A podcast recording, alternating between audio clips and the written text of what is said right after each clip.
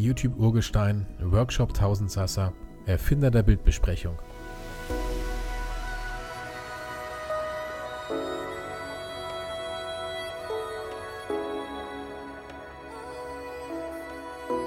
Heute zu Gast bei uns Frank Fischer.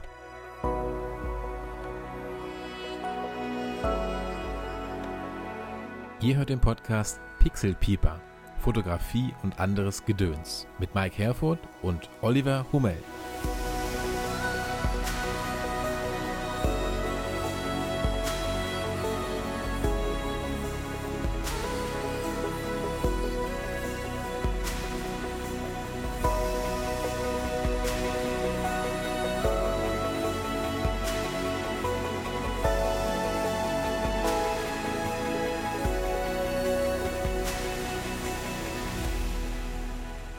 Willkommen zu einer neuen Folge der Pixel Pieper. Hallo Olli, hallo Frank, schön, dass ihr da seid. Heute wieder mit einem Gast.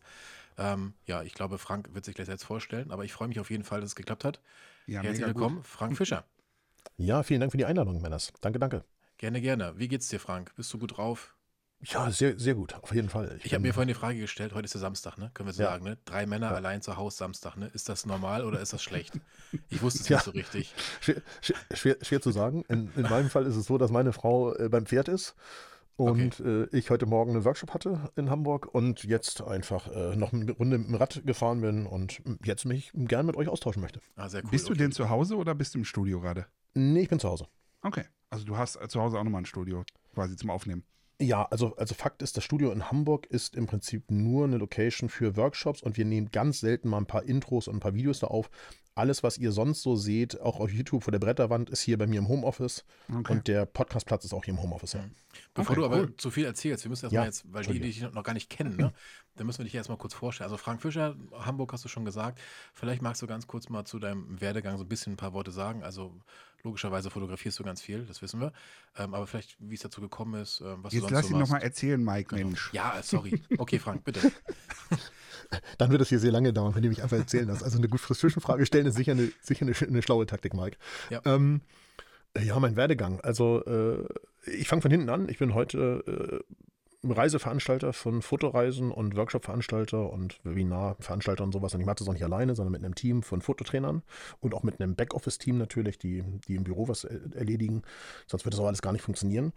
Ähm, und ich habe vorher auch mal eine ganze Zeit lang einen normalen Angestelltenjob gemacht als leitender Angestellter und davor studiert, aber was völlig anderes als Fotografie. Aber ich habe im Prinzip, die Fotografie hat mich begleitet, ich sag mal, seit der Grundschule. Also so seit zweiter. Klasse Grundschule habe ich die Fotografie be begleitet und habe auch mal ein eigenes Labor gehabt im Keller meiner Eltern und schwarz-weiß fotografiert und entwickelt und bin sehr früh in die digitale Fotografie eingestiegen, irgendwann 1998, glaube ich.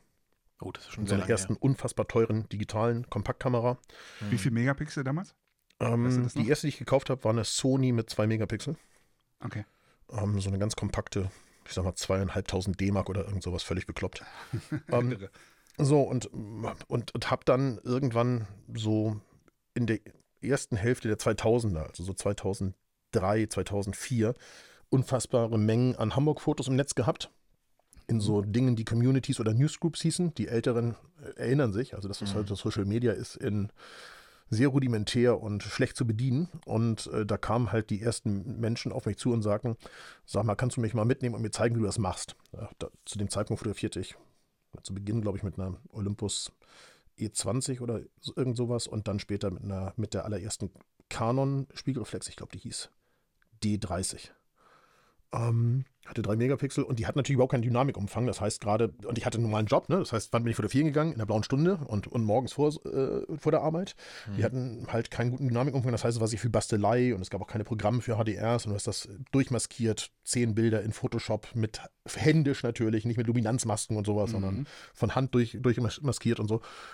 Und da habe ich halt sie- immer wieder Menschen abends mitgenommen, irgendwo zum Fotografieren, einfach so auf private Basis. Und Und dann ist es quasi gewachsen bei dir. Genau, und dann irgendwann war es so, dass ich, dass das eigentlich jeden Abend stattfand. Also egal, ob es Heiligabend war oder, äh, oder Samstag, Sonntag oder eben wochentags.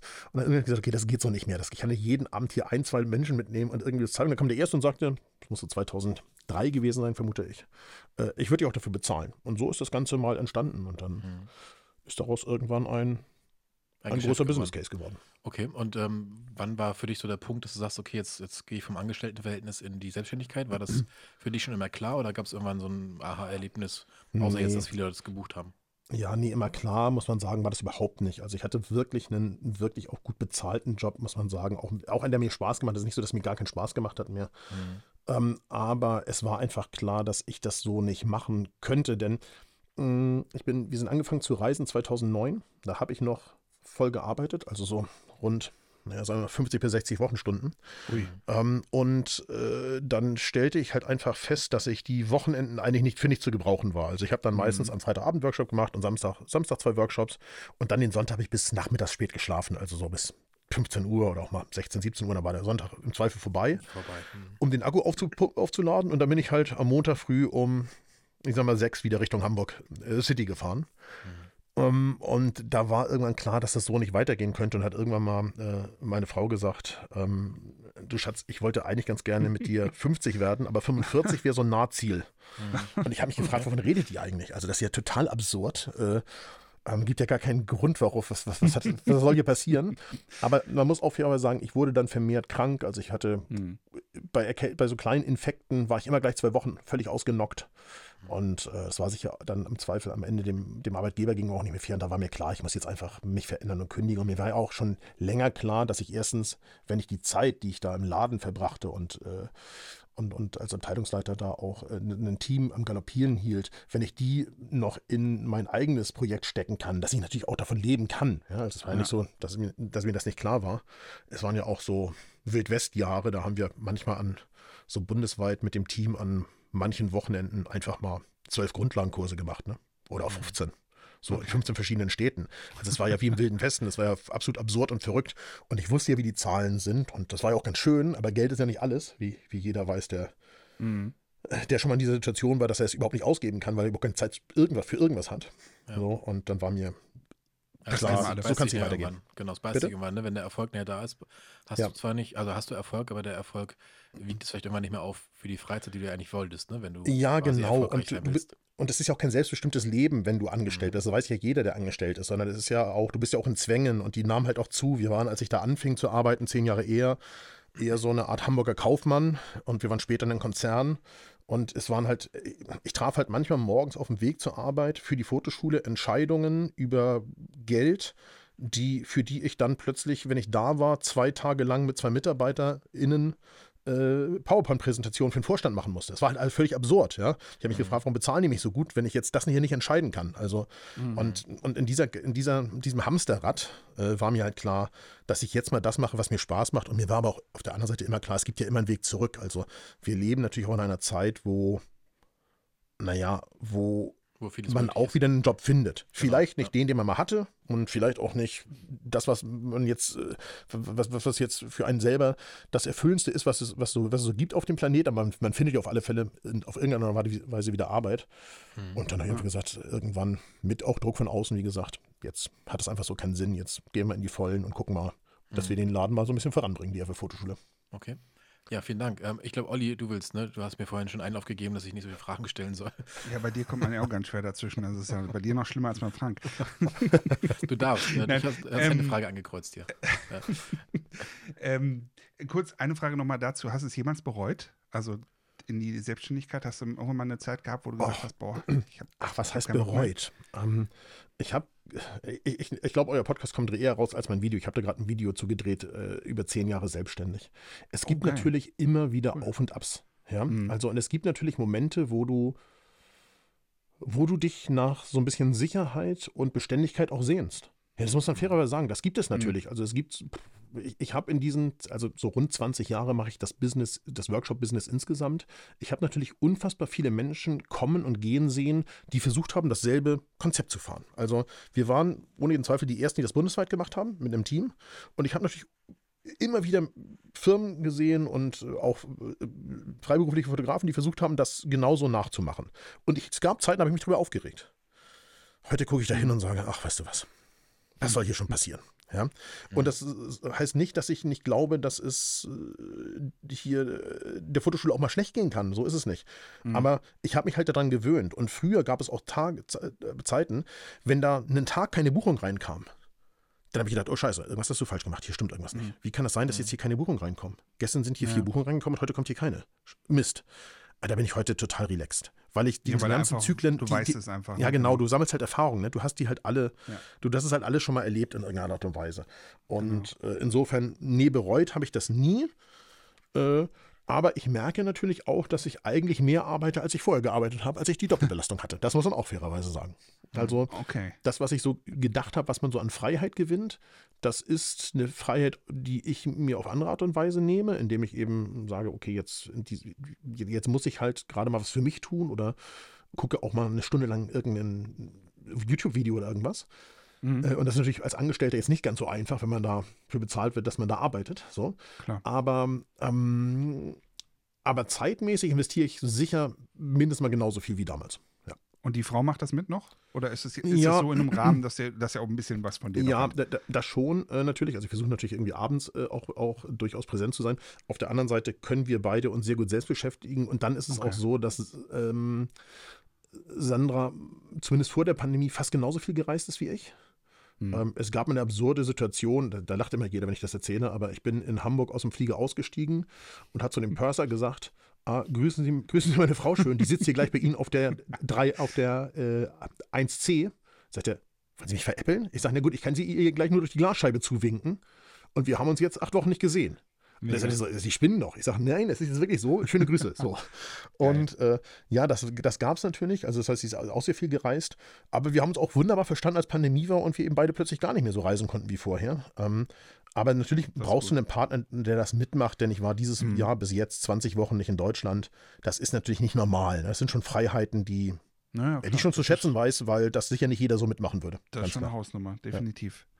Ähm, aber kommen wir mal wirklich zur Fotografie selber. Ja, ja, klar. Also wir haben immer so eine Rubrik, wo wir den Gast fragen, was er zuletzt fotografiert hat. Also so das letzte bewusste Foto, was du gemacht hast. Oh, das weiß ich ganz genau. Und wann Ja. war's? Ich war heute Morgen im Hamburger Hafen unterwegs mit einem Fototurn. Ähm, das sind ja unsere fotografischen äh, Barkassenrundfahrten im Hamburger Hafen. Mhm. Und ich habe davor jetzt zweieinhalb oder drei Wochen kein, kein einziges Foto gemacht. Ähm, also jedenfalls nicht sinnvolles, also auch so mit dem Handy. Und äh, da auf den Fototurns hat man natürlich auch alles gesehen und alles fotografiert, aber wir hatten heute einfach ein unfassbar gutes Wetter in Hamburg. Also das können sich, ich weiß nicht, bei, Mike ist wahrscheinlich auch sehr gut heute gewesen. Leider Dir, gar Olli? nicht. Nein, leider gar nicht. Bei Ach wirklich? nicht. Okay, Nee. ich dachte. Überhaupt Also bei uns war ein richtiger Sommertag. Es war zwar unfassbar kalt, aber ein blauer Himmel, wie wir ihn hier im Sommer fast nie haben. Und ich Mhm. habe dann ein paar Bilder gemacht, weil wir hatten das drittgrößte Containerschiff äh, der Welt im Hafen. Wir hatten das größte Kreuzfahrtschiff der Welt im Hafen, die Aida Nova heute. Und habe da ein bisschen fotografiert. Also das ist das Letzte, was ich fotografiert habe. Okay, cool. hast du ein, ein Lieblingsbild? So, also wenn ich mir dein Instagram angucke, hast du ja, da ist ja alles. Also es ist ja gefühlt, hast du ja überall Ja, alles fotografiert. das Deswegen ist ich mich- wahrscheinlich der größte Nachteil des Jobs. Wisst ihr? Also ich würde mich auch nie als Fotograf bezeichnen. Also ich bin vielleicht jemand, der, ich bin vielleicht Animateur manchmal und äh, jemand, der Menschen bespaßen kann und äh, Fotografie vermitteln kann und sowas, das, das Fotografielehrer vielleicht oder Dozent oder wie auch immer wir es nennen wollen. Ich würde aber nie sagen, dass ich selber Fotograf bin. Ich bin kein Fotograf. Ähm, und das hat auch den Effekt, dass ich eben alles so ein bisschen kann, aber nicht so 100%ig. Ja, das muss man fairerweise sagen. Also, weil jemand, der nur äh, ich sag mal, Langzeitbelichtung von Wasserfällen macht, der macht das besser als ich. Ja, Ich kann eine gute Langzeitbelichtung von Wasserfall machen, die sie auch sicher überdurchschnittlich im Zweifel ist, hoffe ich jedenfalls. Aber sie wird nie so gut sein wie von jemandem, der nie in seinem Leben nichts anderes fotografiert. So, und Lieblingsfoto fällt mir unfassbar schwer, weil das einfach wechselnd ist. Weil ich mich, es gibt so ein Problemchen, das Das ist muss ja nicht das Beste sein. Äh, Vielleicht auch eins, was dich besonders, wenn du dir das anguckst und sagst, boah, das ist so ein besonderer Tag, so eine besondere Erinnerung oder was auch immer. Wenn nicht hast, dann nicht, aber ich dachte vielleicht. Ja, gibt's da gibt es da gibt's einfach zu viele von, Okay. weil ich, äh, ich, ich also. Ich versuche mal, ich versuche mal Folgendes zu sagen. Es gibt ja verschiedene Gründe, ähm, zum, warum man fotografiert. Also für manche Mhm. ist es äh, einfach au- auch Spaß, ja? Und andere wollen Erinnerungen festhalten. Das sind ja so die beiden größten Gründe, sage ich mal, die man so zum Fotografieren haben kann. Mhm. Und beim, ich verbinde halt mit sehr vielen Fotos Erinnerungen, weil die ja Mhm. oft eben nicht hier vor der Haustür entstehen, sondern die entstehen ja oft an Orten, wo ich auch eine Geschichte zu dem Foto weiß. Ja? Genau. Und wenn, wir, wenn ich so an dieses Jahr denke, dann würde ich sagen, ähm, ist es wahrscheinlich von einer alten Frau. Ähm, oh, jetzt fällt mir der Name gerade nicht ein. Gut, es ist gerade weg, ist eine, äh, eine, ähm, eine binnengeflüchtete Abchasierin in Georgien gewesen, sozusagen eine der letzten Binnenflüchtlinge, die noch in Saltubo, in dieser Kurklinikstadt übrig geblieben sind, bevor sie umgesiedelt wurden, jetzt final im Herbst. Und die kam so die Treppe hoch mit ihren fast 90 Jahren, hatte so einen Eimer in der Hand und hat so ganz verwundert aus diesem, aus diesem Loch, muss man sagen, äh, rausgeschaut. Und ich stand da mit der, mit der Q2 in der Hand davor und sah, dass sie da kam und habe sie fotografiert. So, und die ja. war sicher überrascht, dass überhaupt Touristen da rumlungerten. So, und äh, ja, damit verbinde ich halt einfach viel, weil mich der, weil der Ort mir in den letzten Jahren immer wieder über die kleinen Kinder, die da bis vor zwei Jahren gelebt haben und so weiter, äh, viel gegeben hat, also und auch, auch viel Erdung. Aber das kann sich auch schnell ändern, muss man mhm. fairerweise sagen. Das kann auch nächste Woche was anderes sein, nur weil ich irgendwo in Venedig gerade mal ein tolles Foto vom Kanal Grande gemacht habe oder so. Also, also ich sehe es gerade vor mir, die Frau in Schwarz-Weiß-Bild ist wirklich sehr, ja. sehr ausdrucksstark, muss ja. ich sagen. Zu Georgien würde ich gerne später auch nochmal ein bisschen genauer kommen. Ähm, aber ich würde jetzt, glaube ich, an der Stelle erstmal nochmal an den Mike übergeben, weil du wolltest, glaube ich, so das Thema YouTube nochmal Genau, das ist deine Lieblingsfrage. Ich weiß, Olli hat sich schon die Frage aufgeschrieben mit Georgien, Frank. Äh, ja, aber mich, die wollte er unbedingt stellen, deswegen lasse ich ihm die Frage natürlich auch. Der Mike hat gesagt, interessiert das nicht. Nein, weil ich, die Videos, weil ich die Videos von Frank kenne, deswegen, also nicht interessieren ja. das natürlich nicht, aber ähm, ich habe schon ganz viel von Georgien gesehen und du noch nicht so, glaube ich. Ne? Äh, Frank, pass auf, ja, deswegen so. gleich mal den, den Schlenker zu YouTube. Ähm, ja. Ich habe jetzt mal gerade deine Seite aufgemacht. Momentan bist du ja bei 27.000 äh, Abonnenten und hast sage und schreibe über 1.100 fast 60 Videos hochgeladen. Ja. Ähm, die erste Frage, wie kam, wie kam es dazu, YouTube zu machen? Hast du es gemacht, weil es alle mal irgendwann gemacht haben, angefangen haben oder aus der Laune heraus? Wie schafft man das noch neben dem eigentlichen Job, wo man ja quasi das Geld mit auch verdient? Ne? ist ja nun mal so, also mit den Workshops. Ja, ja. Und eben nicht mit, wie kam es dazu, dass du YouTube gemacht hast? Ähm, naja, das kam im Prinzip also der Kanal ist, glaube ich, 12 oder 13 Jahre alt. Also ich glaube, ein Jahr nach YouTube-Gründung ist, ist der Kanal ge gegründet. Dafür müsste mhm. er eigentlich viel mehr Abonnenten haben, wenn man ehrlich ist. Aber die ja. ersten drei, vier Jahre habe ich da wenig getan ähm, und nur so ein bisschen Anleitungszeug gepostet. Und dann habe ich mir Gedanken darüber gemacht, wir waren relativ stark bei Facebook. Also wir hatten einfach eine sehr gute Community-Bindung bei Facebook. Und ich habe mich gefragt, was passiert eigentlich, wenn die mir den Stecker ziehen? Also mhm. wenn jetzt der damals Mark Zuckerberg einen schlechten Tag hat, Sagt, also das mit Facebook war eine schöne Sache. Aber was soll der ganze Blödsinn? Und schaltet das Ding ab und macht was anderes. Also so ähnlich kam es ja irgendwann mit Instagram, aber war halt deutlich davor. Mhm. Und habe mich gefragt, zu dem Zeitpunkt gehörte YouTube noch nicht mehr zu Google, als ich dann aktiver bei YouTube geworden bin. Und habe mich dann gefragt, was kann ich für die Community an Mehrwert bieten, was ich wirklich gut kann. Und da wir damals schon auch viel bei Workshops, aber insbesondere auch bei, ähm, bei Fotoreisen äh, Bilder gemeinsam angeguckt und besprochen haben und mhm. einfach überlegt haben, was hätte man vielleicht besser machen können in der Situation und so weiter, kam es halt irgendwann zu den ersten Bildbesprechungen, die auch sehr rudimentär produziert sind. Da ist auch nichts gelöscht auf dem Kanal, also fast nichts. Da gibt es ein paar einzelne Videos, die gelöscht sind aus zum Teil rechtlichen Gründen und, und anderes, aber ähm, im, im, Prinzip, ich sag mal, vielleicht keine, keine, keine zehn Videos sind gelöscht. Mhm. Und insofern sieht man auch noch, das ist damals mit einer Webcam produziert gewesen und mit einem Bildschirmrecording und so weiter. Also ganz, ganz simpel. Hat ja, aber Mehrwert, glaube Das sieht cool aus. Also das lohnt sich definitiv, da mal reinzugucken in deine alten Videos. Auf jeden Fall, das war halt einfach. Getan. Ich habe die. Es, es cool. gab im Prinzip ja die Technik auch nicht. Also es ist mhm. die, die ersten Bildbeschränkungen sind entstanden. Da gab es keine DSLR, die filmen konnte. Ja, also mhm. die 5D Mark II war nicht am Markt. Mhm. So einfach ist es. Also es gab ja. nichts anderes außer Camcorder. Mhm. Oder du hast irgendwie mit was anderem gefilmt. Ja. Äh, und da mir immer klar war, ich kann da nicht so unfassbaren Aufwand reinstecken. Also ich kann einfach nicht ein Video produzieren, wo ich zwei Wochen Zeitarbeit reingesteckt habe. Das, äh, das, das, geht einfach nicht, weil dann kann ich in den zwei Wochen nichts anderes tun und das ist einfach dumm. So, weil dann, ja, passiert halt sonst nichts. Das aber ist eben der Nachteil von selbstständig sein. Aber das, das, der, die Intuition dahinter war jetzt quasi zu sagen, okay, ich will jetzt den Leuten, ähm, die ich jetzt vielleicht jetzt nicht vor Ort erreiche, die zumindest online versuchen zu erreichen. Genau, einen, Mehr, einen, Mehrwert bieten äh, und ein, ein, zweites Community Building betreiben, so dass äh, das mhm. Risiko, dass vielleicht äh, bei Meta irgendwas, also damals Facebook, Facebook-Konzern irgendwas passiert, dass das Risiko ein bisschen gestreut wird. Mhm. Also, hast du eine sehr große, ich sage jetzt mal, emotionale Bindung an, an die äh, Abonnentenzahl? Also ist dir wichtig oder sagst du dir mittlerweile, ist mir egal und es ist schön, wenn ein paar dazukommen, aber wenn Ach, ich weggehen, bin ich auch nicht traurig? Weißt du, wenn man, wenn man ganz ehrlich ist, steht hier hinten bei mir an der äh, Wand mit den Zielen für dieses Jahr bei YouTube als großes Ding, stehen ein mhm. paar andere Dinge, die zum Teil auch nicht erfolgt sind, aber das meiste ist geschafft, steht 30k. Mhm. Mir war schon im März klar, dass das nicht funktioniert, weil der Algorithmus einfach im Eimer ist. Das muss man sagen. Also erstens ist die Fotografie ein schrumpfender Markt und der Algorithmus ist halt einfach schlecht. Und ich hätte Dinge dafür tun müssen, die ich nicht tun wollte. Mhm. Weil ich, ich habe natürlich auf diesem Planeten viele, viele Menschen getroffen, die sind zum Beispiel irgendwo auf so eine Fotoreise angereist. Und wenn du dann als erstes fragst, hallo, wir kennen uns ja noch gar nicht, wer bist du und wieso fährst du mit mir, die dann so gesagt haben wie, du, ich kenne dich von YouTube und ich wollte dich mal persönlich treffen. Und du sagst, dazu brauchst du ja nicht nach Island mit mir fahren, das hätten wir auch irgendwie anders regeln können. Aber freut mich trotzdem natürlich, dass du da bist. Ähm, mhm. Und das ist natürlich irgendwie etwas, ich wollte mich nicht verbiegen, weil ich glaube, dass es überhaupt keinen Sinn ergibt, aus YouTube eine Show zu machen für mich.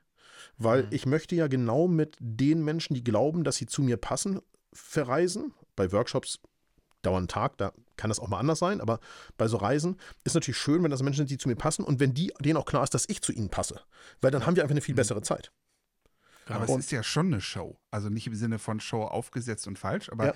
du bist ja schon, du machst ja schon eine Show im Sinne von Unterhaltungswert. Du bist ja niemand, der da trocken sein, sein Zeug runterlabert, sondern du bist ja schon in gewisser Weise ein Showmaster. Ja, aber das bin ich ja hier das. jetzt auch. Und äh, ich sage das mhm. immer wieder, ich bin schüchterner norddeutscher okay. Jung, aber ich, das ist wirklich wahr, glaub mir. Also es glaubt okay. immer keiner, auch alle, wenn ich das auf einer Reise erzähle, lachen immer alle und ich sage, das ist wirklich so. Ich bin schüchterner norddeutscher Jung, ich habe eine fünf Meter hohe Hecke ums Grundstück drumherum. Ich weiß, wie meine Nachbarn mit Vornamen heißen. Ich weiß nicht, wann die Geburtstag haben und ich wohne hier seit elf Jahren. Ich mhm. weiß, wie deren Auto aussieht. Wenn ich die auf der Straße treffe, dann kann es sein, dass ich sie grüßen kann. Aber ansonsten weiß ich da wenig. Und das ist hier eine Einfamilienhaussiedlung. Das ist hier ganz unüblich, muss man auch mal sagen. Aber ich bin schüchtern. Nichtsdestotrotz äh, bin ich äh, gerade, was so Kommunikation betrifft mit Menschen, die nah an mir dran sind oder die ich eben auch nah an mich ranlassen möchte, bin ich auch offen dann, ja, also für mhm. die Zeit. Aber es ist nicht mein Naturell, also so, dass ich jetzt sagen würde, so, so, bin ich immer. Aber ich möchte natürlich auf YouTube das auch transportieren, dass man auch Spaß hat.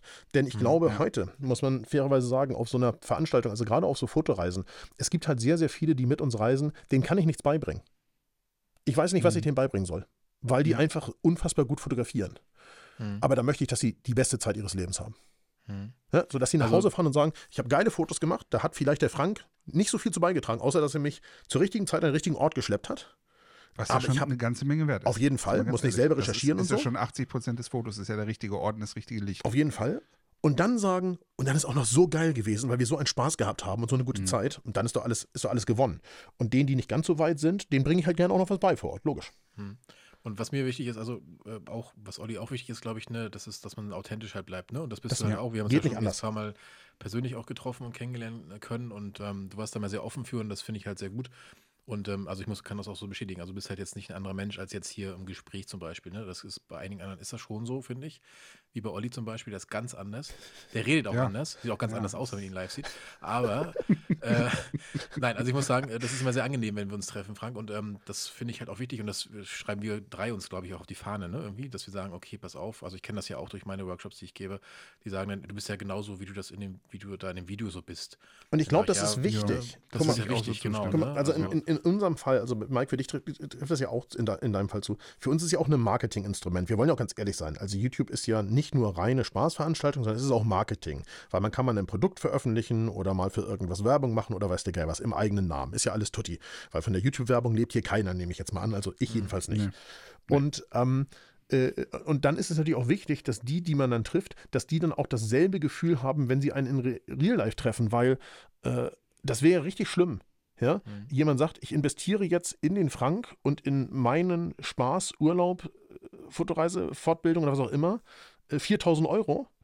Und ich komme da hin und das ist ein ganz anderer Typ. Das ist ein arroganter Idiot. Ja? Mhm. Oder der, der, redet gar nicht. genau, so. der redet gar nicht mit mhm. mir. Und abends, wenn es ans Essen geht, dann setzt er sich an den anderen Tisch mhm. und trinkt mit irgendwelchen äh, Einheimischen vor Ort an der Bar ein Bier und lässt uns liegen und so weiter. Das ist ja alles nicht der Fall, das ist ja auch richtig dumm. So, und mhm. wenn ja. man das aber wollte, dass man solche Menschen anlockt, die das mögen, ja, dann müsste man das natürlich über so öffentliche Kanäle auch so projizieren und, und, und so sein. Ja? Dann zieht man halt diese Menschen an. Es gibt sicher Leute, die so gerne verreisen mit solchen mhm. Typen. Aber bei mir ist es eben anders. Es ist halt auch ein bisschen gesellig manchmal. Mhm. ähm, ich würde mal direkt den Ball rüberschießen zu Olli. Und zwar bleiben wir noch ein bisschen bei YouTube, ne, Olli? Ja, ähm, ja Thema Bildbesprechung, genau. genau das hatten wir nämlich. Mhm. Da, da, würde ich einfach noch ein bisschen näher drauf eingehen, weil das ist ja irgendwie wirklich so eine Institution mittlerweile. Und ähm, ja, ich, also wie, zum einen, wie kam es dazu? Das ist die eine Frage. Ähm, zum anderen, vielleicht auch dadurch, dass du es so oft machst, macht das wirklich noch Bock? Und die dritte Frage wäre, ähm, hast du schon mal richtig auf den Sack gekriegt, auf gut Deutsch, von irgendjemandem, dessen Bild du, dessen Bild du äh, zerrissen hast? Äh, alles ja. Ähm, Alles ja, das ja. habe ich mir gedacht. Also ähm, äh, gekommen ist es so, wie ich vorhin gesagt habe. Also ich, mhm. also es war ganz zu Beginn der Bildbesprechung habe ich Bilder besprochen aus Flickr. Ähm, es gab kein richtig gut funktionierendes Facebook, muss man sagen. Und es gab kaum andere Fotoplattformen. 500 Pix, glaube ich, ist noch nicht mal im Markt gewesen und äh, von Instagram hat niemand gesprochen. Und hm, da hatte ich eine, eine Community-Seite, also eine Gruppe, eine Flickr-Gruppe. Und auf dieser Flickr-Gruppe mhm. haben wir einfach ähm, Bilder genommen und haben die besprochen. So. Äh, so fing es mal an. Per Text jetzt in dem Sinne? Nee, äh, auch per Videoformat schon. Also das heißt, ich habe ah, in die okay. Flickr-Gruppe reingefilmt per Screencast ah, und Screen-Recording okay. und haben Bilder aus dieser Gruppe besprochen. Und dann ging es aber sehr schnell dazu über, dass ich mir Bilder habe schicken lassen, einfach um das auch ein bisschen rechtlicher auf, rechtlich auf bessere Beine zu stellen und so weiter. Mhm. Ähm, ja, macht das immer noch Spaß? Ähm, es macht deswegen Spaß, weil es äh, für mich ein. Ich, ich hasse eigentlich Routine, aber beim Thema YouTube, habe ich ja eben schon mal gesagt, muss es auch irgendwie einigermaßen schnell gehen. Und das ist bei den Bildbesprechungen mhm. bei mir gegeben, weil das ist natürlich so eingespielt bei Folge fast 500. Mhm. Mich fragen häufig äh, Leute, sag mal, wie lange dauert das, so eine Bildbesprechung zu generieren und zu erzeugen? Und da würde ich immer sagen, etwa zwei bis dreimal so lang, wie die Folge hinterher ist. Mit allem. Mit Aufzeichnen, Besprechen, Bilder einsammeln, ja. veröffentlichen, verschlagworten, alles drum und dran.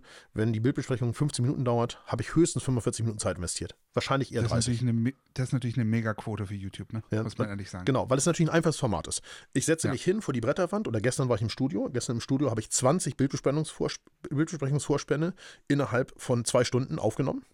Mhm. Ja, äh, T-Shirt gewechselt und zwei, an zwei Sets äh, Licht aufgestellt, zwei Kameras mhm. hingestellt und mit dem Funkmikro von einem zum nächsten gelaufen, immer mit dem T-Shirt auf so eine Wand, andere Wand, eine Wand, andere Wand. So, schwuppdiwupp, sind die, sind die Dinger vorproduziert. Mensch, verrat das doch nicht. Doch, das kann man doch ruhig verraten.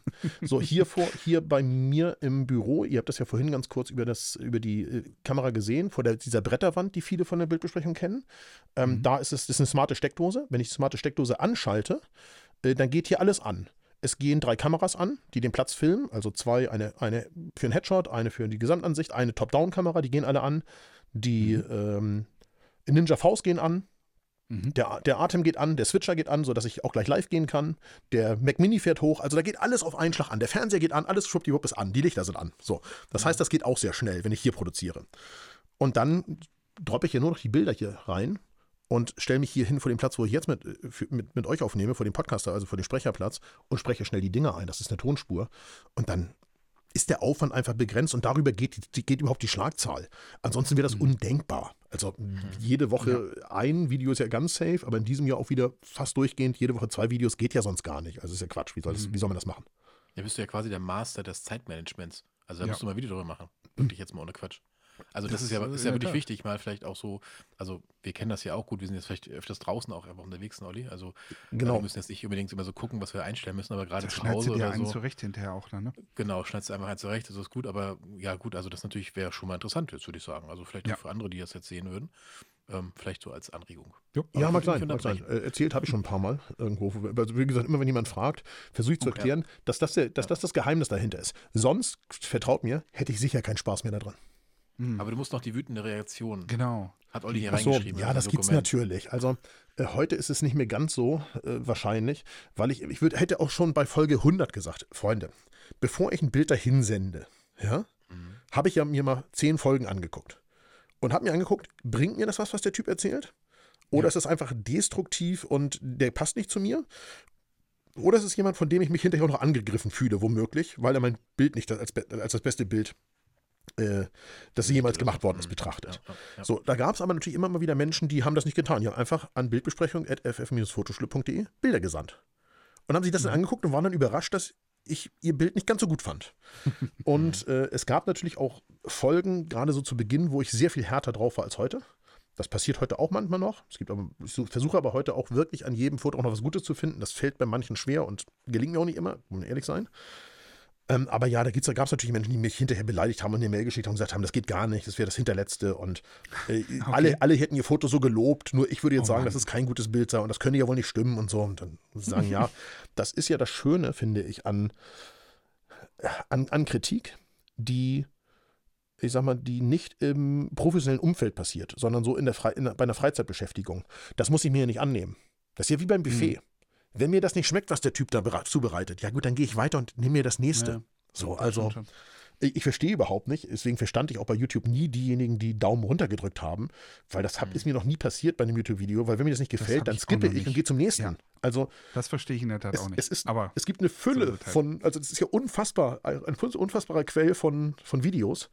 Äh, da muss ich ja jetzt nicht irgendwie Menschen runterraten, nur weil ich gerade denke, dass sie mir zu mir nicht passen. Dann ich sag, sag dazu, ich schieße dem Koch auf so einem, bei so einem Hochzeitsbuffet ja auch nicht ins Knie, nur weil mir sein Essen, das eine, was er gemacht hat, nicht geschmeckt hat. Sondern das ist ja Quatsch. so. Mhm.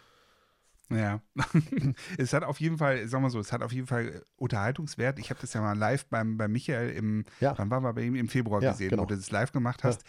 Das war natürlich, da bist du natürlich auch genau der Richtige, um das live zu machen. Ne? Das war dann mit Publikum, dann kann man dann mit dem Publikum auch ein bisschen spielen. Das war natürlich auch super unterhaltsam. Es war aber immer noch auf so eine, dadurch, dass du es mit dem Olli auch zusammen gemacht hast, war das ja irgendwie so eine war ja auf eine nette Art und Weise. Also ich glaube, da war ja auch keiner böse irgendwie. Nee, glaube ich auch nicht. Und das ist, es liegt mir auch fern, dass ich möchte, dass irgendjemand böse oder, oder, nee, oder, darüber enttäuscht so. ist. Ich würde halt immer sagen, guck mal, also niemand hört ja gern Kritik. Das wollen wir ja auch mal ganz offen sagen. Das geht ja uns sicher auch so. Also wer hört schon ja. gerne Kritik? Das ist da, gibt es sehr wenige. Und es ist auch ziemlich schwierig, konstruktiv Kritik zu äußern. Und insofern ja. kann ich auch verstehen, wenn es Menschen gibt, die sagen, boah, jetzt habe ich mir so viel Mühe mit diesem Foto gegeben und jetzt ist der da und sagt, das hätte ich besser machen können und das, dabei ging das vor Ort gar nicht und so weiter. Aber das sehe ich ja alles nicht. Also egal, was mir dazu geschrieben wird, ihr müsst euch vorstellen, da kommen manchmal Bilder, da sind zwei Seiten Text zu einem Bild ja, die halten wir gar nicht vor für die Bildbesprechung, weil ich kann ja nicht, während ich es bespreche, zwei nee. Seiten Text lesen. Sondern ich gucke auf das mhm. Foto, ich sehe das auch das erste Mal in dem Moment, wo ich es hier öffne und das Mikrofon scharf schalte und, äh, und, und sage dann, was mir gerade einfällt. Und manchmal übersehe ich auch Dinge. Da schreiben mir hinterher welche in die von der, aus der Community in die Kommentare, sagen, du hast gar nicht gesehen, dass der Horizont ja auch schief war. Und dann muss ich sagen, hm. habe ich nicht gesehen, hast du recht. Weil mhm. ich eben da jetzt nicht drei Stunden drauf geguckt habe, sondern ich habe das ja. halt kurz angeguckt, mir meine Meinung gemacht und dann versucht eben zu äußern, was mir dazu einfällt und was eben nicht. Ja. ja, ist wahrscheinlich auch so, ein Ding der Selbst, äh, Selbstwahrnehmung und der Selbstentwicklung auch, ne? Klar. Also wenn ich jetzt an mich selber denken würde und ich hätte meine Bilder vor zehn Jahren bei dir eingereicht, ähm, da war ich wahrscheinlich total von mir überzeugt und würde jetzt sagen, okay, ähm, ich habe eigentlich total tolle. Bilder gemacht. Wenn ich mir die jetzt aber heute angucke, so zehn Jahre später, dann würde ich sagen, uiuiui, äh, ja, nicht ganz so gut gelungen vielleicht. Aber, aber es ist ja auch so ein Prozess der Entwicklung, ne? Ja, also und geht es ja vielen auch so. Ne? Auf jeden Fall, und ich glaube, das ist auch ein Phänomen, Mike. Ich glaube, das ist auch so, wir hängen ja an Fotos. Also sprich, wenn du jetzt sehr viel Aufwand betrieben hast und du bist ja jemand, der jetzt auch gerade wieder in den Dolomiten war, da gab es ja Fotos, die du jetzt gemacht hast, da hast du Aufwand betrieben. Du bist sehr ja. früh aufgestanden, bist da hingefahren, bist noch irgendwie 300 Höhenmeter hochgelaufen, dann bist du da noch ein zweites Mal hin, weil das Licht nicht stimmte am ersten Tag und so weiter und so weiter. Und dann weißt du ja irgendwann, das ist ein Foto und habe ich sehr viel Aufwand betrieben. Dann mhm. Wertschätzt du das selber natürlich mehr, als wenn du mir das zeigst. Weil das sehe ich alles nicht. Das ist da, es hat da nach Kuh gerochen, äh, die, die, die Kühe sind mit den Glocken über die Alm gezogen und so weiter. Sehe ich alles nicht. Ja? Mhm, genau. Keine Ahnung, dass es genau. so war. Aber, Aber für dich bedeutet. Jetzt, Frank, nur ganz kurz zur Info. Ja. Ähm, also, ihr, alle, die jetzt zuhören, wir können Frank nämlich jetzt sehen. Du hast deine Kamera, glaube ich, angemacht, versehentlich. Oh, ja. Hallo, Frank. Nicht, dass du deine Nase popelst oder so. Ach, ja. Nee, es ist nur alles, er, ist noch, er hat auch noch was angezogen. Ja, richtig. ist alles gut. Ich wollte sagen, nicht, dass du nachher so oben ohne so. Nee, nee, nee auf, auf, keinen Fall. Äh, so, aber, nein, aber guck mal, aber deswegen verbindet man selber mit seinen Bildern natürlich manchmal Dinge, die der Betrachter nicht sehen kann. So, genau, und dann ja, hat man natürlich zu seinen Bildern auch eine emotionale Bindung, die der Betrachter eben nicht haben kann. Und und, und, dann passieren eben manchmal auch Enttäuschungen, weil man denkt, oh, warum kann der andere das jetzt nicht auch so wertschätzen wie ich? Und das tut mir auch manchmal super leid, aber das sehe ich dem Foto natürlich nicht an. Ja? Aber das ist YouTube ja eigentlich genau das Gleiche, ne? Weil da erwarten wir ja quasi auch, also wenn man ehrlich ist, auch natürlich eine Resonanz. Klar. Und wie du gerade sagst, warum geben die mir einen Daumen nach unten? Ne? Also das ist auch leicht gemacht, weil sie es natürlich anonymisiert tun. Aber im Grunde ist ja YouTube nichts anderes, nur ein Bewegtbild in der Regel. Das und stimmt, von daher wollen wir da ja das Gleiche haben. Wir wollen das, wir machen das ja auch, weil wir natürlich auch wollen, dass das nächste Video jetzt mal durch die Decke geht und viral geht zum Beispiel. Klar. Oder wie auch immer, ne? Ja. Muss man so, so ehrlich muss ja. man es ja sagen. Ja, ja. Ne? Und wenn wir dann natürlich auch viel Aufwand betreiben und das äh, nächste äh, cinematische Video oder so hat nicht so viele Aufrufe, dann ist man, muss man ehrlich sagen, ist man auch enttäuscht. Dann denkt man so, ja gut, ich habe jetzt, wie du schon sagst, bin da hingeflogen, bin da hingefahren, bin da morgens aufgestanden, äh, hatte nichts zu essen mit, hatte schlechte Laune, weil mir ja. kalt war. Ja. Und jetzt guckt das keiner. Was, was ist hier mhm. los? Ne? Also muss man schon mal so ehrlicherweise sagen. Ähm, aber ich, ich das muss man noch, auch lernen, glaube genau, ich. Genau, ne? ich glaube, da muss man sich mit abfinden, weil du hast vorhin nur gefragt, wie wichtig mir Abonnenten sind, kann ich gleich noch zwei, zwei Sätze zu sagen. Ich, ich versuche mal folgendes. Es gibt Videos, die ich sehr aufwendig produziert habe, ich sag mal 60 Stunden Schnitt. Vlogs. Mhm. Ja, 60 Stunden dann rumgeschnitten. Haben keine Aufrufe. Mhm. So. Mhm. Und andere, hier Talking Head Format, du sitzt vor der ja. Bretterwand und erzählst ein bisschen was, haben dreimal so viele Aufrufe. Dann stellt sich natürlich schon die Frage, warum mache ich mir diese Arbeit von 60 Stunden an diesem Material rumschnippeln? So, mhm. und äh, am Ende muss man, glaube ich, sagen, entweder macht man das für sich selber oder man lässt ja. es einfach.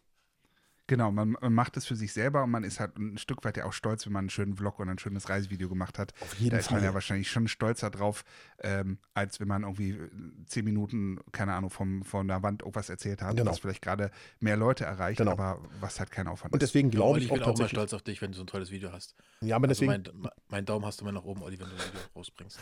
Und ja. dir auch, Frank.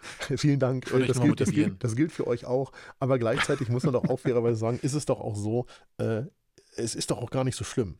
Ja, also ähm, wir sind halt einfach zahlengetrieben durch Social Media. Ja, Aber ähm, wir müssen mal, wir überlegen uns mal Folgendes. Stellt euch vor, ich hätte angefangen vor ähm, jetzt knapp zehn Jahren die Bildbesprechung auf Englisch zu machen. Der Kanal hätte ja nicht 27.000 Abonnenten. Nee, sondern der Kanal hätte, wenn es schlecht gelaufen wäre, 270.000 Abonnenten. Ja. Wenn es gut gelaufen wäre, 2,7 Millionen Abonnenten. Hm. So, wäre ich glücklicher? Die Antwort ist wahrscheinlich nein. Ich wäre etwas freier bei der Bildbesprechung, weil ich würde, hätte einen Cutter und jemand, der das alles macht. So.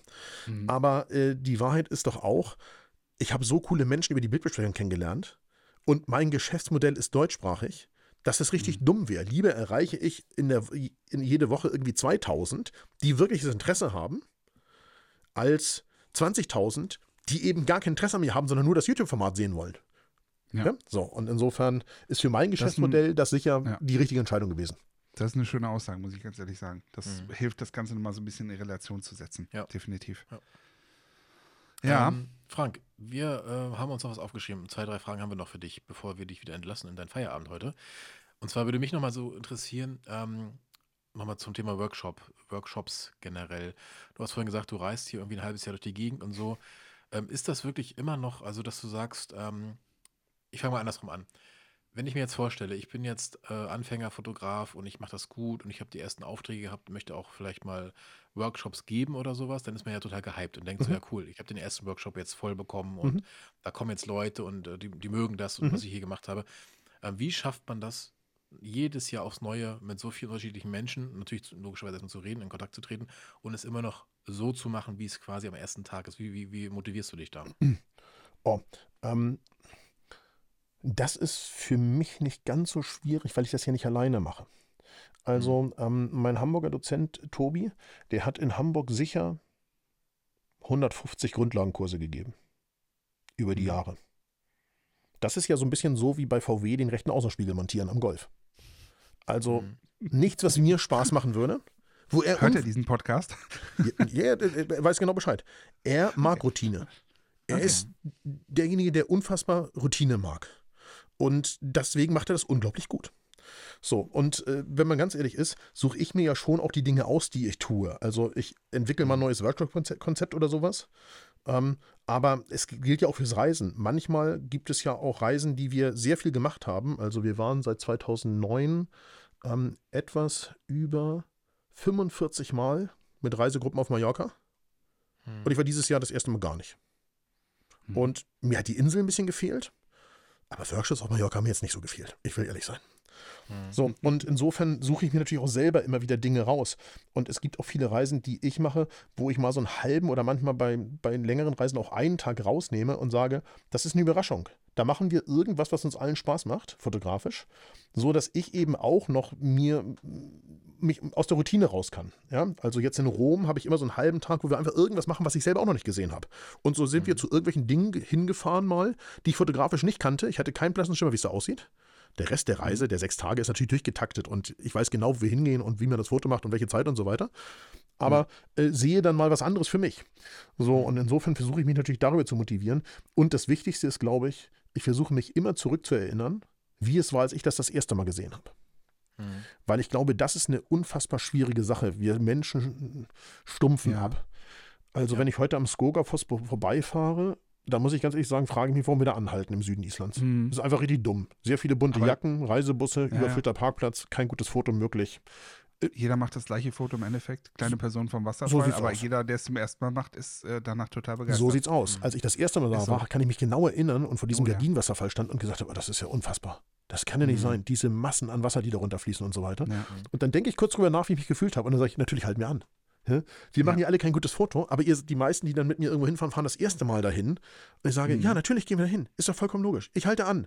Wir bleiben jetzt hier nicht drei Stunden wie woanders, wo wir alleine irgendwo stehen und dann uns auch richtig austoben können, weil es viele Möglichkeiten gibt. Aber für dieses eine Foto, lass uns eine Stunde Zeit nehmen und wir machen ein schönes Bild. Ist doch kein Thema. Mhm.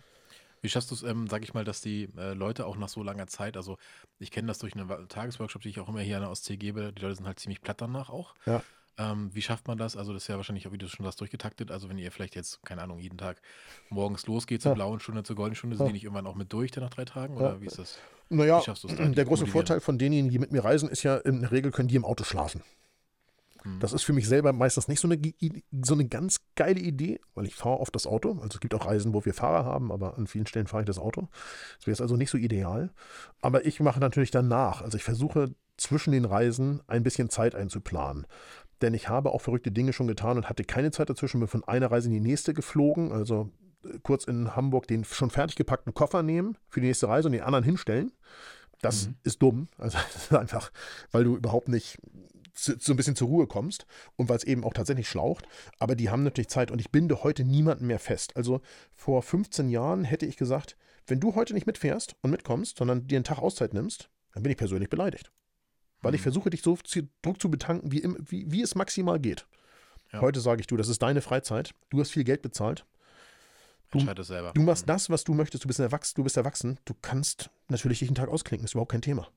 So, mhm. ich würde es nicht tun an einer Stelle, weil es unsinnig ist. Aber wenn du die, die, Zeit brauchst für dich, dann nimm dir die Zeit. Ist doch logisch. Ja. Okay. Ähm, Olli, jetzt kommt deine Masterfrage. Ja. Ich nehme ich nehm mal noch einen Schluck. Äh, mich interessiert einfach, äh, du hast ja gerade gesagt, Mallorca 45 Mal oder was. Ich habe jetzt in der letzten Zeit bei dir das Gefühl, dass Georgien so ein Thema ist. Und ich habe Georgien für mich selber, ich war noch nicht da, aber ich habe es für mich selber auch mal so auf die äh, Reise-Bucketlist äh, auf einem der, ich sag mal, oberen Plätze, nicht nach ganz oben, ja. aber einen der oberen Plätze ja. gepackt. Ähm, seit wie vielen Jahren machst du Georgien und ich glaube auch in Kombination mit Armenien, ne? Und äh, was fasziniert dich daran so sehr? Also tatsächlich noch gar nicht so lange. Ich glaube, das erste mhm. Mal 2018. Okay. Hm, ich glaube ja. Ähm, das ist nicht in Kombination mit Armenien, aber es gibt auch Armenienreisen. Wir fahren nächstes Jahr nach Usbekistan und nach Kirgisien. Also ihr seht, die Region hat es mir angetan. Mhm. Ähm, jetzt halt die erstmal nach Mittelasien, aber hm, Georgien fasziniert mich aus verschiedenen Gründen. Also erstens ist es ein sehr kleines Land, es ist so groß wie Bayern. Aber wenn du mhm. durchfahren möchtest mit dem Auto, kannst du vier Tage fahren und bist immer noch nicht am Ende angekommen. Aufgrund von Straßenverhältnissen, Gebirge und all dem, was es da so gibt. Dann ist es ein Land, was auf so kleiner Fläche halt sehr viel bietet. Von mhm. Halbwüste über Schwarzes Meer, Küste, über 5000 Meter hohe Berge. Das findet halt alles auf diesem kleinen Flecken statt. Mhm. Und ähm, wenn ich jetzt sagen würde, mich fasziniert die Natur, dann ist das auch so ein bisschen so. Um, ja, die ist schon gewaltig auf jeden Fall. Auf, auf jeden Fall, du stehst halt im Hochkaukasus, ist halt einfach Hochgebirge, ja. Hochalpin. Ähm, und äh, ganz oft habe ich mich gefragt, ähm, und das ist jetzt, Mike, das klingt jetzt doof, aber warum fahren Menschen in die Dolomiten, da wo irgendwie sechs Reisegruppen, Fotoreisegruppen nebeneinander stehen, wenn du alleine mit freilebenden ähm, hier äh, Pferdeherden vor 5000 Meter hohen Bergen mit Gletscher und Gletschersee davor fahren kannst nach Georgien. Das ergibt für mich keinen Sinn. Warum fährt man dann in die Dolomiten? Aber mir ist natürlich klar, wo man hinfährt. Ich bin nicht doof. Mhm. So, ähm, weil es natürlich viel bekannter ist und damit auch die Motive viel bekannter sind, auch einfacher zu finden. Das muss man auch ganz offen sagen. Da gehst du halt zu Instagram und äh, oder kaufst am besten hier Mikes Buch, ne? So, und dann mhm, findest du den genau. Spot und dann kannst du da hinfahren und das Bild machen. Und das ist natürlich auch etwas, wovon wir im, im Grundsatz an vielen Stellen leben. Aber in Georgien ist halt einfach, also Natur ist schon cool und, und, und großartig. Aber ich will auch ganz ehrlich sein, eigentlich sind es die Menschen. Die sind ja nicht so weit weg von uns. Es ist ein, das neben Armenien das ähm, am weitesten im Osten gelegene christliche Land. Ähm, äh, Armenien ist das, ist das Land, was als erstes das Christentum als Staatsreligion eingeführt hat, 400 ungefähr nach Christus und Georgien direkt ein paar Jährchen danach. Das heißt, die haben sehr altes Christentum und damit sehr alte Kultur. Und damit sind die uns natürlich so vom Ding hier sehr ähnlich mit, gepaart mit der Gastfreundschaft, die wir aus den äh, Islam, islamischen Ländern da auf der Ecke kennen. Ja, also du triffst okay. auf christliche Kultur mit Gastfreundschaft, die man sonst nur aus den angrenzenden Ländern vor Ort kennt. Und das ist halt einfach unfassbar cool. Ja, also wirklich offene Menschen, ja. Äh, megamäßig. Also wirklich, okay. ich, es, es ist kein Problem, irgendwo einfach auf der Straße im Dorf rumzulungern und du kannst ganz sicher sein, dass du auf einen Kaffee eingeladen bist. Na, ins Wohnzimmer. Das ist 100% sicher. Obwohl du damit, auch wenn du mit einer Gruppe da bist oder eher ja, dann alleine? auch mit der Gruppe. Auch dann. Und das ist das Absurde, weil wenn wir uns hier mal und auch eure Hörer uns mal ganz ernsthaft fragen, ähm, es kommt eine Gruppe von Fotografen, die, ich sag mal, nicht selbst wenn sie mitteleuropäisch aussehen würden, wir sehen nicht mitteleuropäisch aus, sondern eher so ein bisschen vielleicht persisch, denn das ist so, eine, so ein Phänomen, was vor, durchaus gegeben ist, weil natürlich die Menschen äh, untereinander sich fortgepflanzt haben in den letzten Jahr, tausend Jahren. Ähm, und die kommen euch in den Vorgarten. Und dann fotografieren die bei euch im Vorgarten rum, vielleicht durchs Küchenfenster rein und so weiter. Dann mal jetzt mal Hand hoch alle, die dann die Polizei rufen. Und da wette ich, das gilt für 90 Prozent und ich fasse mir an meine eigene Nase. Wahrscheinlich würde ich sagen, oh, hier ist mhm. irgendwas ganz Merkwürdiges bei mir im Vorgarten. Los. Was machen die da? Mhm. Die sprechen auch nicht meine Sprache. Ich verstehe die also nicht. Ich glaube, ich rufe mal die Polizei an. Mhm. Bei denen ist genau umgekehrt. Die sagen nicht, ich rufe die Polizei an. Wie kam es denn dazu, dass du jetzt Georgien genommen hast in dein Portfolio? Also war das so eine Idee von dir oder hast du gesagt, okay, nee, das nee, ist nachgefragt nee, worden? Äh, nee, ist auch nicht nachgefragt worden, das ist ein reiner Zufall gewesen. Ähm, also erstens, ich hatte sehr viel gesehen in Europa und bin schon nach mhm. Asien, also nach China ausgewichen, äh, um so ein bisschen was, was Neues auch zu, nach Afrika, um so ein bisschen neue Dinge zu tun. Und dann kam irgendwann mal in dem, so wahrscheinlich 2016 oder sowas, eine, eine der deutschen großen politischen Stiftungen auf mich zu. Ich weiß nicht mehr heute, ob das Friedrich Ebert oder Konrad Adenauer war oder irgend sowas. Die hatten ein Austauschprogramm mit kleinen und mittelständischen Unternehmen aus Georgien. Und da war eine Reiseveranstaltung aus Georgien in Deutschland und die schrieben mich an und sagten, wir haben hier Frau sowieso, die ist Reiseveranstaltung in Georgien und so weiter, die würde sich gerne mit Ihnen treffen, mit einer Berliner Adresse von der Stiftung halt. Und ich sagte, ja, Freunde, mal ganz äh, im Ernst, ich kann jetzt nicht, nur weil die mich treffen möchte, nach Berlin kommen. Und dann schrieben die, mhm. nein, nein, die kommt ja zu Ihnen. Ich sagte, okay, den Tag investiere mhm. ich. Und dann haben wir uns in Hamburg im Studio getroffen. Und da hat die mir von Georgien erzählt, hatte Videomaterial dabei und Bildmaterial und so weiter und so weiter. Und dann war ich angetan davon. Wenn man ganz ehrlich ist, wusste ich nicht mal hundertprozentig, wo es liegt. Also es ist ja Europa. Aber mir mhm. war es nicht ganz klar, wo es genau liegt. Ich wusste in welcher Richtung, dass es südöstlich ist, aber dass es an die Türkei grenzt und an Russland und an Armenien und sowas war mir alles gar nicht klar. Und mhm. äh, dann habe ich mit der ein Reisekonzept entwickelt. Die machte das nämlich schon mit einem anderen europäischen, aus einem anderen europäischen Land, einem Fotografen zusammen. Das ist oft hilfreich, wenn man eine, jemand vor Ort findet, der das weiß, was Fotoreise bedeutet. Und mhm. äh, dann waren wir uns einig und dann war ich, war mir klar, ich möchte mit ihr reisen ähm, und zu ihr im Jahr danach. Aber ich wollte mal so rausfinden, ist das preislich in Ordnung? Das heißt, ich habe ein zweites Angebot eingeholt über eine weitere georgische Reiseagentur. Und zwar preislich in Ordnung bei ihr, muss man fairerweise sagen. Und dann waren wir das, Tag, das Jahr über im Kontakt und dann irgendwann, so ich sag mal zwölf Wochen vorher, sagte ich, so, wir wollen jetzt kommen in zwölf Wochen, Flüge sind gebucht, so und so sieht es aus. Und dann sagte sie, ja, aber äh, wie jetzt kommen? Also, äh, da kann ich jetzt nicht mehr. Ich sagte, sag mal, wir haben doch jetzt irgendwie über ein Jahr darin rumgedoktert. Der Termin steht fest, wir waren das ganze Jahr in Kontakt. Was heißt, du kannst jetzt nicht mehr ja, ich hätte eine andere Reisegruppe angefangen. Was ist das denn für eine Zuverlässigkeit? So, also habe ich sofort meinen Plan B aktiviert. Ich gesagt zu der anderen Agentur, sag mal, wir haben das und dieses, wir haben ja damals angefragt, können wir kommen? Und die haben gesagt, ja, ist klar, sofort. Und äh, ja, und so bin ich dann nach Georgien gekommen. Also durch mehr so ein bisschen ein Zufall, muss man fairerweise sagen. Durch Zufall. Hm. Okay, cool. Spannend. Ähm, ja, ich finde es auch spannend, weil es eben nicht das, wie du schon sagst, das, das Normale, das Gewöhnliche ist, was man quasi auch schon kennt. Ne?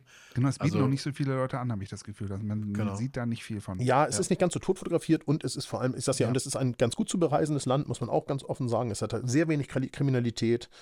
Ähm, das wäre die Frage, wie ist die Sicherheitslage? Unf Kann man unfassbar sich gut, frei bewegen? Äh, abgesehen natürlich okay. von dem Verrückten in Russland, von dem man nicht weiß, ja, okay. was der so ganz genau in der Zukunft tun wird. Denn mhm, immer wenn ich heute höre, dass der Ukraine-Konflikt der erste Krieg in Europa nach dem Zweiten Weltkrieg ist, der erste Angriffskrieg, ist natürlich Quatsch, weil es gab zwei Kriege, ja. zwei Angriffskriege auf Georgien. Aber mhm. wie auch mhm. immer, ähm, das Land ist ja nicht voll unter georgischer Kontrolle, sondern Abchasien und Südossetien sind nach wie vor, äh, ich sag mal, teilautonome Republiken von Russland gestützt und besetzt. Ähm, mhm. Aber da können wir sowieso nicht hin. Also von georgischer Seite gibt es keine Einreisemöglichkeit und ansonsten ist das Land unfassbar sicher. Das Einzige, was sehr unsicher ist, ist Autofahren. Das gilt ja, aber für alle Länder. Weil die Straßen so schlecht sind oder weil die Leute auch so schlecht fahren? Also in die Berge selber fahren würde ich nicht empfehlen, wenn man das nie getan hat, auf so unbefestigten mhm. Straßen. Aber weil auch die Menschen natürlich verrückt fahren. Also auf einer Straße, die ja. zwei Spuren in jede Richtung hat, wird auf alle Fälle in fünf Spuren gefahren. Also okay. äh, ganz rechts die alten russischen LKWs, sehr langsam. Äh, dann die normalen PKWs und die mittlere Spur teilen sich große SU leistungsstarke SUVs. Das heißt, wenn ich selber fahre, was vorkommt, wenn wir Urlaub machen, also wir haben schon zweimal, meine Frau und ich Urlaub gemacht in Georgien, nach so Fotoreisen, dann kaufe ich, äh, kaufe, dann miete ich das größte Auto, was zu vermieten ist, egal was es kostet. Also auf alle Fälle so ein Landcruiser. Und mit dem okay. fährst du halt in der Mitte. Und die von mhm. vorne kommen, machen Platz, wenn das Auto klein ist, was von vorne kommt. Das muss man auch fairerweise sagen. Und du kannst auch mal schnell auf den Seitenstreifen zwischen ein paar Schweinen überholen oder sowas. ähm, und das klingt für euch absurd. Aber die Wahrheit ist, es ist halt einfach gefährlich, Auto zu fahren in beiden Ländern. In Armenien okay. auch und in Georgien auch. Also du triffst halt leider auf sehr viele Idioten auf der Straße. Okay. Ähm, die einfach unsicher fahren und deren Technik auch unsicher ist. Und das sorgt ja, auch dafür, dass okay, ich viele verstehe. schlimme Unfälle schon gesehen habe in beiden Ländern. Und deswegen mhm. fahren wir selber natürlich mit den Reisegruppen nur mit wirklich gut ausgestatteten Fahrzeugen und äh, gerade in die Berge nur mit Fahrern, die nichts anderes machen, als Touristen in die Berge reinzufahren und rauszufahren. Mhm, okay. Sehr gut. Krass, ja, also ist immer spannend, wieder zu hören, was so äh, unsere Gäste zu erzählen haben, wie ich finde, Olli.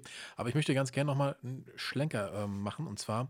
Und äh, dann wir auch zum Ende kommen danach, weil wir sind schon relativ lange dran und der Frank, glaube ich, hat auch irgendwann mal Hunger. Oh, der hat Hunger, genau. Du hast Aber Hunger, das, Thema, ich, ne? das Thema Hamburg äh, wollen wir noch auf jeden Fall noch genau, ansprechen. Genau, vielleicht noch abschließend, Frank, ähm, jetzt eine Frage von uns ähm, zum Thema Fotopia. Ja. Ähm, du bist ja Mitorganisator oder wenn ich es richtig ausgedrückt habe, du stehst da Tag und Nacht auf der Bühne, auf dem, auf dem Programm.